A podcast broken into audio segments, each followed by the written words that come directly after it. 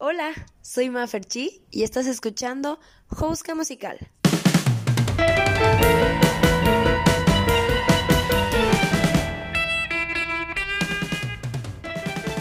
Jouska.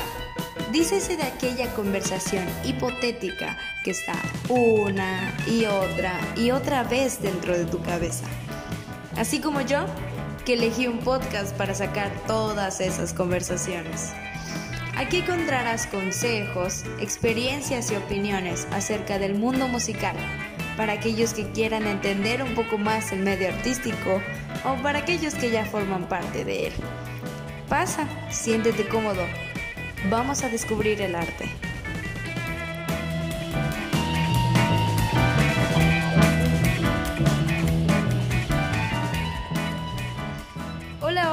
¿Qué tal? Bienvenido a un capítulo más de Josca Musical. El día de hoy es el último capítulo de esta primera temporada y hoy vengo trayéndote, manejándote una experiencia que me ha dado la música y probablemente es la historia más traumática y random de mi vida. Así que abro hilo de mi hueso en el mar. Poniéndote en el contexto, un hueso es un trabajo rápido para un músico. Son todos esos eventos que requieren pocos ensayos o incluso ni un ensayo. Y llegas, tocas, te pagan y te vas. Por ejemplo, bodas, 15 años, misas o fiestecitas. Piden, no sé, un saxofón para amenizar en medio de la fiesta o un cuarteto de cuerdas para la recepción, cosas así. La verdad es que casi no se ensaya porque la gente suele ser muy predecible en sus peticiones, así que casi siempre es tocar lo mismo. Este hueso específicamente no fue así. Vamos a empezar con el principio. Era yo una niña callada, tímida, inocente de 17 años. Bueno, no inocente, pero tenía 17 años, recién cumplidos y se puso en contacto conmigo una maestra de mi secundaria que se había ido a España pero me dio clases de música. Ella me mandó un mensaje diciéndome que tenía dos amigos españoles que estaban viniendo a Mérida y que estaban buscando música para tocar una de sus composiciones. Yo ya estaba en un plan, eh", pero cuando me dijo, son cuatro mil pesos por música, yo, mmm, la cosa iba a ser solo de un día, en una isla llamada Isla Bermeja. Ahora, apréndanse este nombre, es punto clave para lo siguiente de la historia. El caso es que nos contactaron en Facebook y yo recluté a algunos músicos más. Necesitaban un corno, una trompeta, una tuba y un bombardino. Puros instrumentos de metales. Y cabe recalcar que todos ellos eran hombres de más de 20 años. Todos estábamos en un grupo de Facebook junto con los dos españoles que iban a hacer el proyecto y ahí nos contactaron cómo iba a estar la cosa. Íbamos a vernos en un punto del centro, eh, de ahí ir al puerto de Yucalpetén, que es donde estaría el barco esperándonos, de ahí a la isla, tocamos, nos graban y regresamos. Iba a ser desde la noche y regresaríamos al día siguiente por la tarde. Digo, a este punto, 4 mil pesos no le sobran a nadie y tenía nada que perder. Pobre ingenua. La primera señal que recibí fue que empezaron a aplazar la fecha.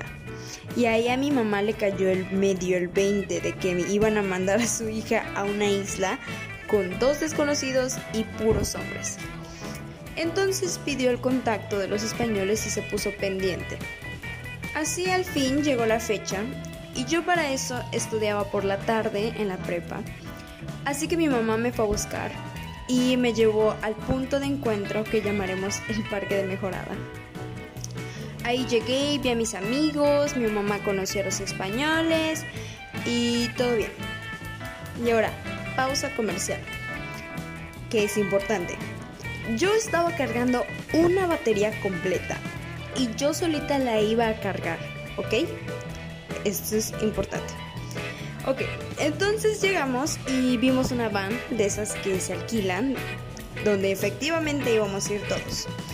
Hasta ese punto nosotros dijimos, mm, pues la cosa va bien, ¿no? Es un auto como para 15 personas, solamente éramos 7 y pues en el camino íbamos echando coto entre todos, conociendo a los españoles y ahí les va otro punto muy importante.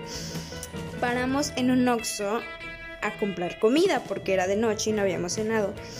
Y algunos aprovecharon comprar cervezas y esas cosas. Típico de un hueso. Al llegar al puerto vimos todo súper vacío. De verdad, no había ni un alma ahí. Solo un montón de barcos, como de esos donde pesca la gente, esos que incluso te encuentras volteados en la orilla de la playa. El caso es que en eso vemos tres sombras acercándose, así cayéndose, y nos dicen, ¿ustedes son los músicos que vamos a llevar? No, hombre, de verdad, amigos, eran tres vatos súper borrachos sin camisa. Y la verdad, solo uno tenía facha de estar medio consciente, que afortunadamente era el capitán. A este punto ya estaba empezando a dudar de mi seguridad, pero no perdía la calma. Hasta que surgió la pregunta, ¿cuál es el barco en el que nos vamos a ir? Porque no veíamos ni uno con facha como para llevar una batería y muchos instrumentos valiosos. Y los señores nos dijeron, es ese de la punta. El barco estaba lejísimos de la orilla. Tuvimos que pasar barco por barco toda una batería. Y cuando llegamos nos dimos cuenta que era un barco langostero, chico, oliendo fuertemente a pescado y sobre todo sin baño. Cuando les preguntamos sobre el baño nos dijeron que ellos hacían sus necesidades en el mar, así que ojo cuando traguen agua de la playa. Mis amigos y yo en ese momento ya estábamos dudando de nuestra seguridad otra vez. Y es cuando se me prendió el foco de mandarle mensaje a mi mamá. Y yo le dije, mami, esto no es como lo que esperaba. Cualquier cosa, mira, aquí está mi, ubicación en tiempo real. Se supone que vamos a la isla Bermeja. Así que te quiero mucho. Les juro que parecía un discurso de despedida. El barco tenía como una parte subterránea donde tenía dos literas, pero una estaba ocupada por dos de los morros que venían súper ebrios y en la otra aproveché poner la batería. Y como sobraba una cama, pues me propuse dormir ahí. Ok, ustedes se asustarán de que me dormí en un barco con desconocidos y algunos ebrios, pero yo le había visto a uno de mis amigos que por favor estuviera pendiente por si pasaba algo. Hasta ese momento yo ya estaba tranquila viendo memes en mi celular y me dispuse a dormir. Ya habíamos zarpado y la cosa iba normal. La tragedia empieza a tornarse más fuerte cuando me despierto aproximadamente de las 3, 4 de la mañana con náuseas horribles y con gotas de mar en la cara. Recuerdo pararme de la cama, subir las escaleras y los demás al ver mi cara ya sabían que tenían que pasarme una cubeta porque iba a vomitar. Les juro que vomité como si hubiera sido mi primera peda. Saqué hasta mi alma y cuando terminé solamente pensaba en la vergüenza de haber vomitado frente a todos. Lo cual fue mi sorpresa cuando levanté la cara y absolutamente todos tenían una cubeta al lado. Estábamos todos vomitando de lo mareadísimos que estábamos, porque el barco estaba moviéndose de un lado a otro salvajemente, tanto que el agua de mar estaba pringando dentro del mismo barco.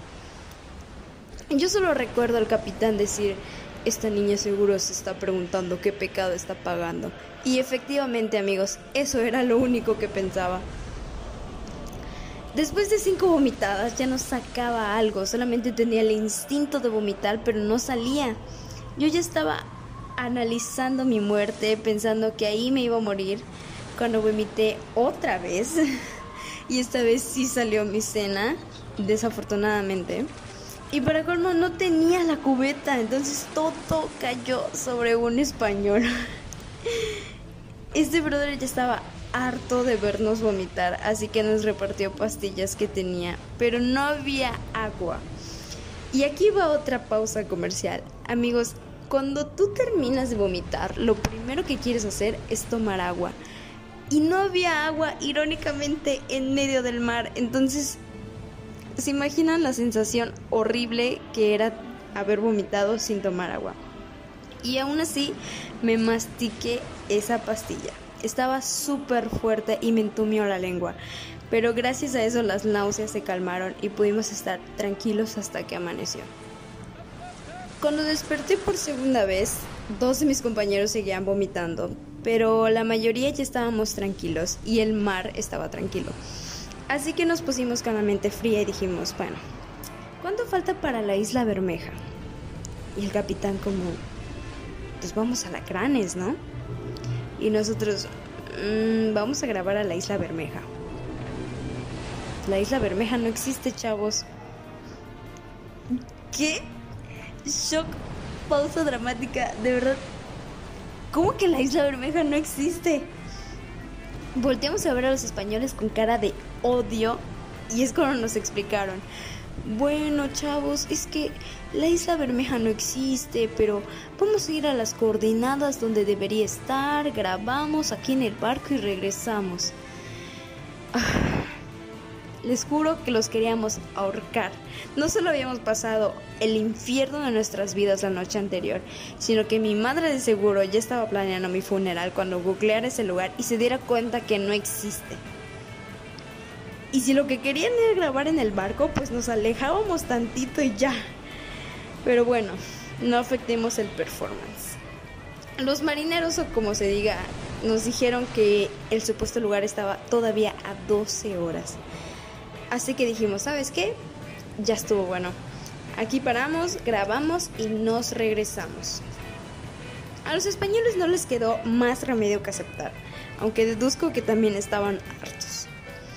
Así que ahí me ves tratando de armar una batería, que de hecho, pausa comercial número 3, de hecho yo no tengo batería. Esa batería de un amigo llamado Omar. Saludos Omar, perdón que te enteres de esta forma, pero bueno, tu batería fue a vivir una aventura conmigo.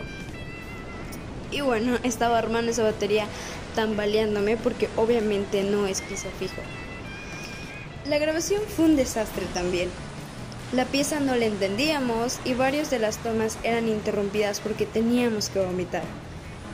Fue gracias a un amigo que de verdad nunca vomitó ni se sintió mal. Ese tipo es una estatua. El video terminó porque nos medio dirigió y animó por ahí. Después de eso todo transcurrió demasiado rápido para mí. Eran como las 11 de la mañana y ya estábamos regresando al puerto. Incluso los que dirigían el barco como que se aliviaron y se sintieron mal y nos prepararon ceviche pero nosotros ya estábamos muy cansados. Lo primero que hice al llegar o al tener un poco de señal fue avisarle a mi mamá que estaba viva y que por favor me fuera a buscar cuando llegara mejorada de nuevo. No sé cómo le hice, pero cargué otra vez la batería de barco en barco y pedimos un Uber hacia mejorada. Ya no nos importaba cuánto costara porque ya, vimos, ya nos habían pagado los 4 mil pesos. Y de verdad lo único que queríamos era llegar a tierra, a piso firme. Y bueno, mi mamá me fue a buscar y lo que dice mi mamá es que de verdad parecía que habíamos naufragado. O sea, teníamos cara de haber vivido casi 10 años en un solo día. Y de verdad, amigos, yo esta historia no la pude contar hasta tres días después de que me pasó. Yo llegué a mi casa después de que mi mamá me fue a buscar, me bañé, tomé muchísima agua y me acosté a dormir. Me dormí como por seis horas seguidas. Y cuando desperté aún así no pude contar la historia. Mi mamá estaba súper intrigada porque ella había vivido su propio infierno aquí en mi casa, pensando que de verdad me habían hecho algo.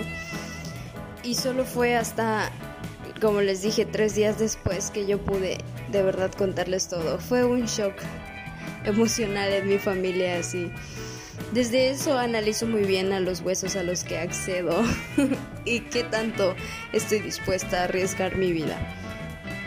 Pero bueno, no puedo decir que me arrepiento, tampoco digo que me enorgullezco, solamente digo que Literalmente la música me ha dado de todo, así como historias bonitas, tristes, emocionantes y randoms. Me ha dado de todo. Y bueno, esto ha sido todo por el episodio de hoy. Como sabes, este podcast no solo es de enseñar a hacer o contarte cómo lo hice, también mostrarte un poco de mi experiencia en todo esto. Y muchas gracias por escuchar este espacio donde pongo un pedacito de mi alma. Espero que vayas de verdad a mi Instagram y me hables y me sugieras qué es lo que quisieras escuchar, de verdad sin pena. Estoy como maffer-chi, C-H-I. y me encantaría saber qué es lo que opinas, qué es lo que quisieras escuchar.